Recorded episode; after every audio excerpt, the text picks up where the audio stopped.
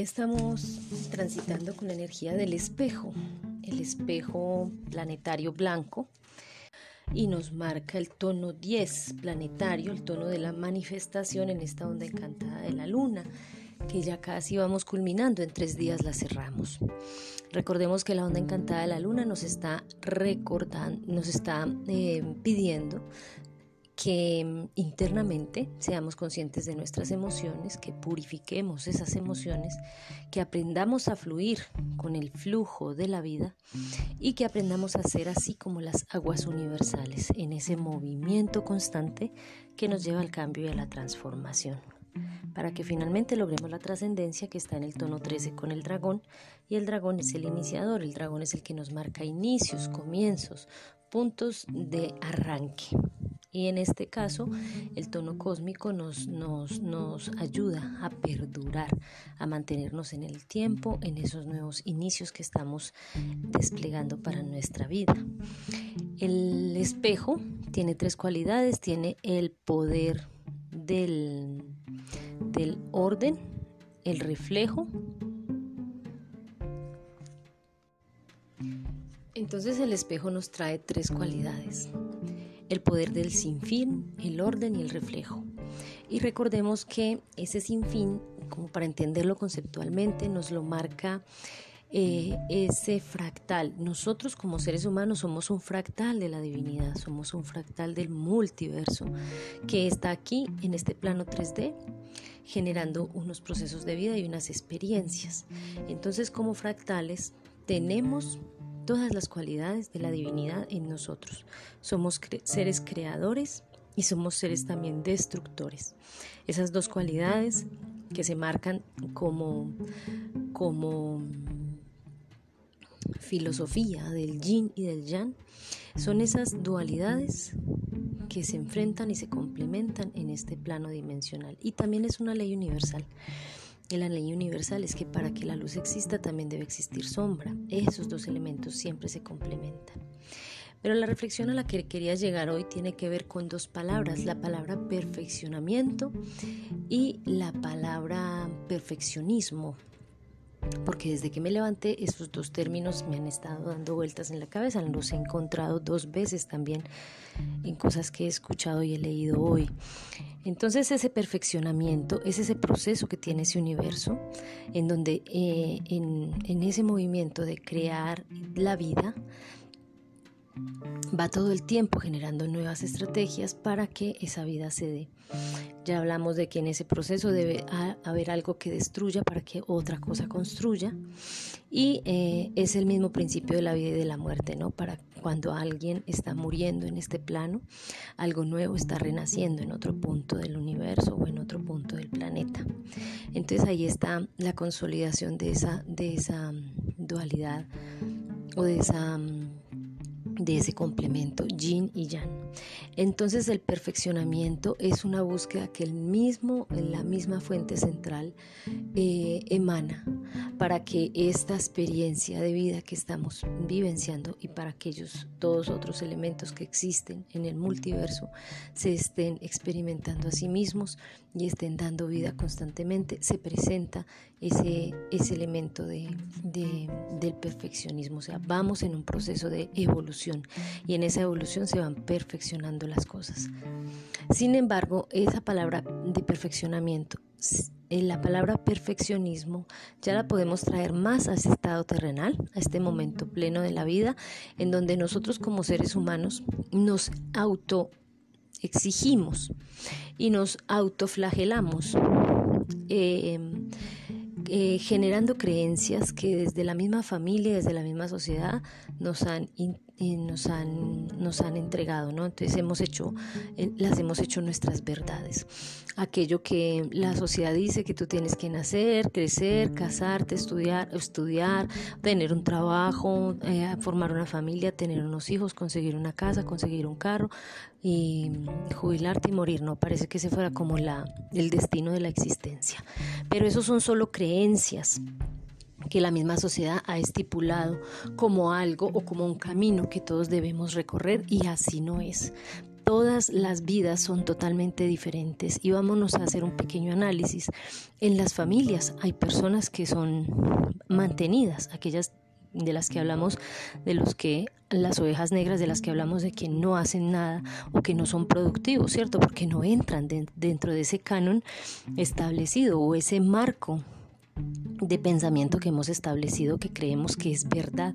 Entonces esos seres que llamamos ovejas negras, ellos vienen a cumplir una labor en, la, en, ese clan en ese, o en ese linaje materno o en ese linaje paterno, haciéndonos ver elementos para poder deconstruir esas creencias y construir unas nuevas.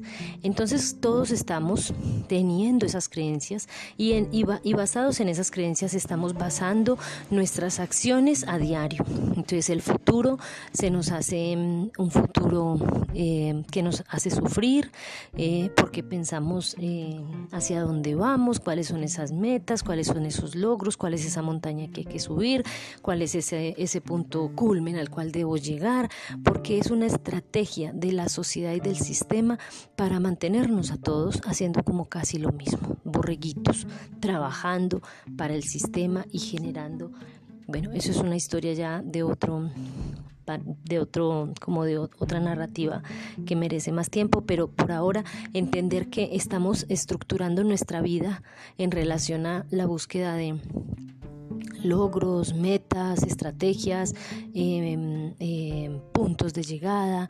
Y la vida no es eso, o sea, la vida, esta mañana el Zafarrús nos hacía ver un poco en su post que nosotros generamos esas cárceles porque nos autoexigimos esos elementos y nos vamos eh, exigiendo ser eh, o nos vamos em, exigiendo ser perfeccionistas o en aquello que queremos para nuestras vidas. Y ese, ese futuro y esas ideas que ponemos hacia el querer alcanzar ese futuro, lograr esos, esas metas, todo eso que, que tenemos como esquemas montados en nuestro pensamiento nos lleva al sufrimiento y el sufrimiento precisamente está marcado por el deseo. Deseo tener esto, deseo tener aquello, deseo conseguir una casa, deseo tener este trabajo o deseo o quiero tener esta pareja perfecta cuando en la construcción del amor no, del amor no hay nada perfecto.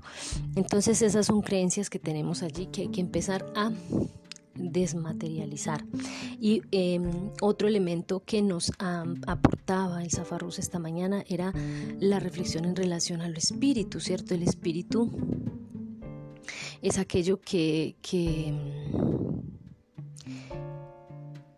que nos muestra la libertad, el gozo y la simpleza. Entonces cuando estamos trabajando desde ese ámbito espiritual es muy importante ver esos espejos, ver esos reflejos, ver todo esto que está ahí, porque nosotros somos reflejos de nosotros mismos, nuestro pensamiento es reflejo de aquello que estamos deseando internamente y que nos pone a sufrir. Eso no quiere decir que no te pongas metas o que no te propongas proyectos o que no busques hacer aquello que quieres, pero lo que debe ser es mm, una lo que debes hacer es tener una conexión muy profunda con tu corazón para que sientas qué es lo que realmente te apasiona y te moviliza. Así estarás creando tus propias búsquedas desde lo que tu propio ser exige, desde lo que tu propia esencia pide y no desde lo que el ego está construyendo como marco de referencia que la sociedad está exigiendo. Esos dos elementos hay que contraponerlos y comenzar a entenderlos porque en esa deconstrucción de esas ideas está esa libertad, está el encuentro del gozo y está el encuentro de, la simpleza de las cosas que hacemos en la vida. Se trata entonces de identificar esas creencias para ir eliminando aquello que nos genera sufrimiento. Y el sufrimiento está precisamente marcado por aquellas cosas que deseamos, que queremos adquirir desde el ego, que, que nos exigimos o que nos autoexigimos por todo este movimiento social en el que hay, en donde parece que tu familia, tus amigos, la sociedad te exige que debes tener un título, que debes ser esto, que debes ser aquello, o que debes alcanzar ciertas metas o que debes alcanzar ciertos logros. Eh, en la vida no está todo dado realmente y todos y cada uno de nosotros venimos con una misión diferente y esas misiones no siempre están dentro de la construcción de la existencia. Muchas veces esas misiones están marcadas por la destrucción de la existencia. Y ahí es donde debemos empezar a entender o a, integrar, por lo menos dejar que la, la información nos permee así no la comprendamos todavía, empezar a, permearnos de la idea del yin y del yang, del por qué esas dos fuerzas, oscuridad y luz, están presentes en este universo, están presentes en esta tierra. Aquí la dualidad se da y se muestra todo el tiempo. Y en esa dualidad vamos comprendiendo nuestra experiencia de vida. Nos experienciamos ahí para poder ir, evolucionando y para ayudarle al universo en su evolución, porque cada uno de nosotros siendo un fractal, del todo, vamos aportando para que esto vaya construyendo o vaya destruyendo. Son dos fuerzas que deben estar presentes. Para que haya una, un nacimiento de algo nuevo y diferente, tiene que haber una muerte necesariamente. Mientras algo está muriendo, algo nuevo está naciendo. Eso es una constante y es una ley universal que debemos por lo menos dejar permear nuestra, en este momento, nuestra mente, nuestra mente egoica en este momento para poder ir integrando, integrando esos aprendizajes. Después se decantarán, después lo entenderás desde la mente analítica, después lo comprenderás más a profundidad, pero por ahora integra ese elemento.